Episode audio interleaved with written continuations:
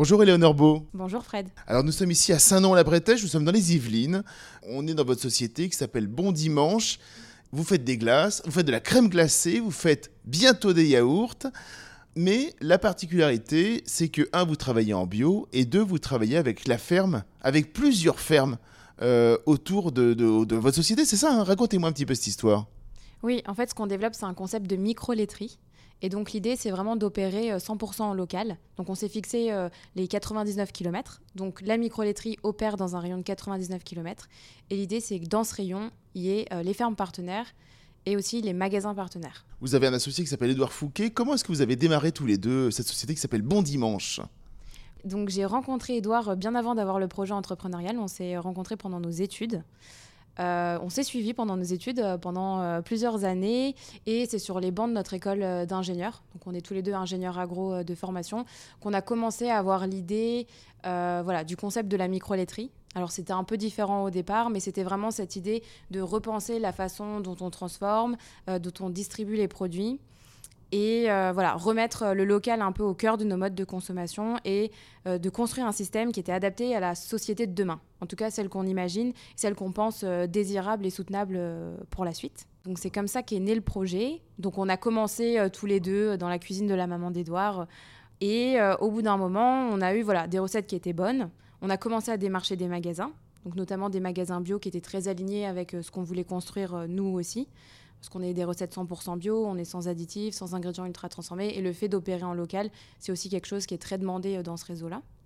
Et donc, on a eu nos premiers magasins 1, 2, 3, 7, 8, 10. Et quand on est arrivé à 10 avec Edouard, on n'avait plus, plus la force à nous deux d'aller au-delà. Et donc, c'est là qu'on a commencé à se dire bah, qu'est-ce qu'on veut faire de ce projet? Qui était encore un petit peu étudiant et on, a voulu passer à l'échelle supérieure. Et donc, euh, on a concrétisé, on a euh, voilà, recherché un local, on s'est agrandi, on a recruté. Et c'est maintenant, aujourd'hui, la première microélectrique qu'on a vraiment ici, à Saint-Nom-la-Bretèche. Et on est cinq. Donc là, j'inclus les stagiaires, les alternants. Mais l'idée à terme, voilà, c'est d'avoir euh, une équipe d'une dizaine de personnes pour opérer à chaque fois en local. Quand on est ingénieur agro euh, tous les deux, il faut déjà avoir le goût du bon ou ça se travaille aussi? Euh, La volonté de faire bien, ça fait qu'on va directement vers le bon.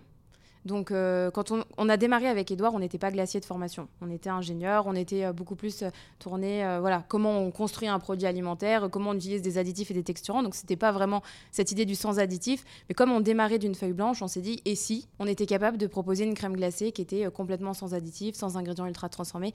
Il s'avère qu'il y a eu Yuka et beaucoup de choses qui se sont développées aussi, où on a eu une prise de conscience sur qu'est-ce que c'est que l'ultra transformation, comment on mange mieux. Euh, tout en gardant un, côté plaisir. Et le fait de travailler sur la crème glacée, qui est quand même un, produit fondamentalement euh, plaisir, on a voulu faire des produits qui étaient bien en composition et qui étaient bons. Et en fait, on ne s'est pas arrêté tant que ça plaisait pas.